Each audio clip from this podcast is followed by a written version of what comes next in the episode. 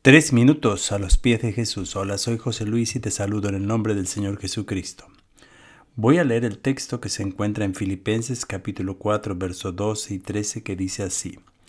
Sé vivir con casi nada o con todo lo necesario. He aprendido el secreto de vivir en cualquier situación, sea con el estómago lleno o vacío, con mucho o con poco, pues todo lo puedo hacer por medio de Cristo que me da las fuerzas. Cuando leemos este texto, nos parece que el apóstol Pablo, quien lo está escribiendo, es una persona conformista, es decir, se conforma con lo que tiene. Pero en realidad no se trata de conformismo lo que el apóstol Pablo nos está indicando en este texto, sino él nos está diciendo lo que ha aprendido a hacer.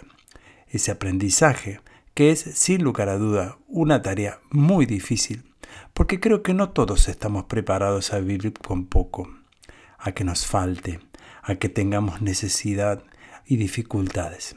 Claro que sí, todos estamos preparados para vivir con gran abundancia. El apóstol Pablo deja en claro aquí que uno de los motivos, una de las razones, la fuerza principal de lo que le permite a él enfrentar estos desafíos de la vida está puesta en Cristo Jesús.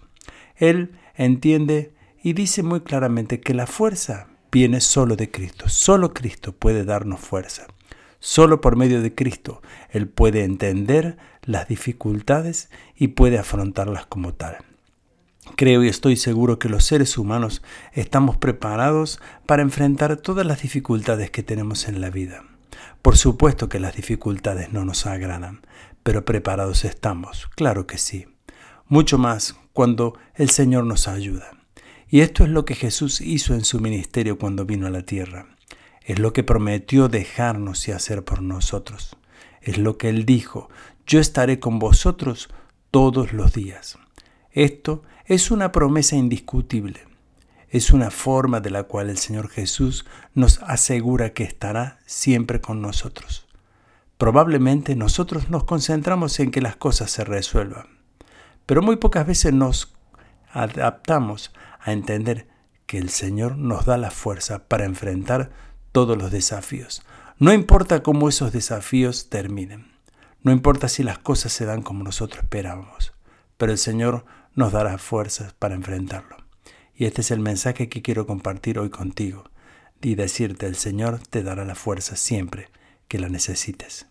Y si la estás necesitando ahora, pídela. ¿Y tú qué piensas de esto? Nos gustaría escuchar tu testimonio o opinión. Puedes dejárnoslos en iglesialatina.com. Que tengas un día muy bendecido.